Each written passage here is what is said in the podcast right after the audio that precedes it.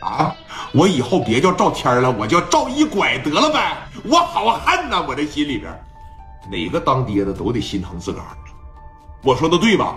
紧接着这边就说了，你别着急啊，我现在马上上医院里边去看你去啊，你赶紧过来吧。完事了以后，咱得找人拿钱砸，拿钱砸他们，拿钱砸死他们。行，啊，行行行，我马上过去啊，你等着我吧。给这个电话夸着一撂下吧。他爸带着工厂里边十多号员工，说白了是在工厂里边给他爸看厂子的人，哎。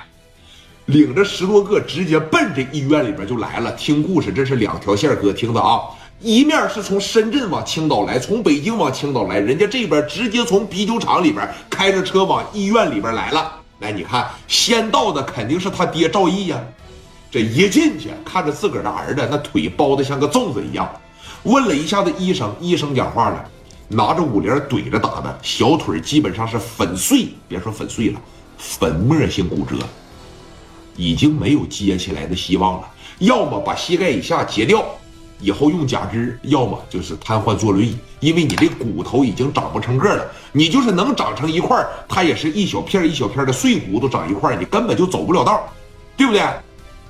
他爹当时听完医生给一介绍，哭呲这一下就坐这凳子上了，一下子就坐这凳子上了。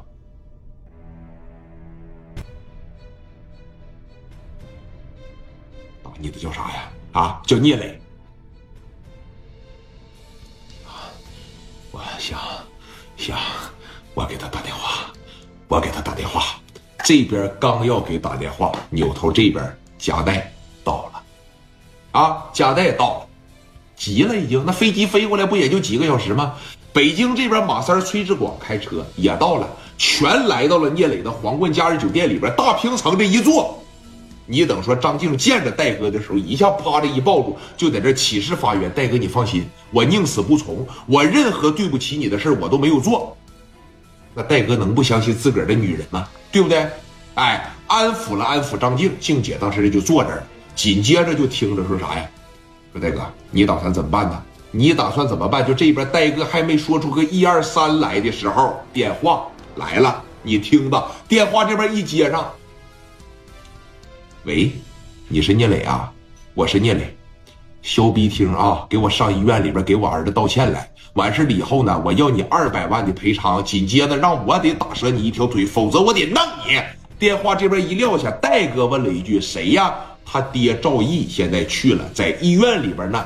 那这不正好吗？这就注定啥呀？聂磊、加代、马三、崔志广联合起来来到医院里边。戴哥讲话了：“你光打他一回不够，我得再去打他一悠。”那就走呗。这将近一百来号兄弟大摇大摆的来到这个医院里边，要给赵天来一个回回勺。你看接下来故事他怎么样？给赵毅气的，当时把电话就打给聂磊了。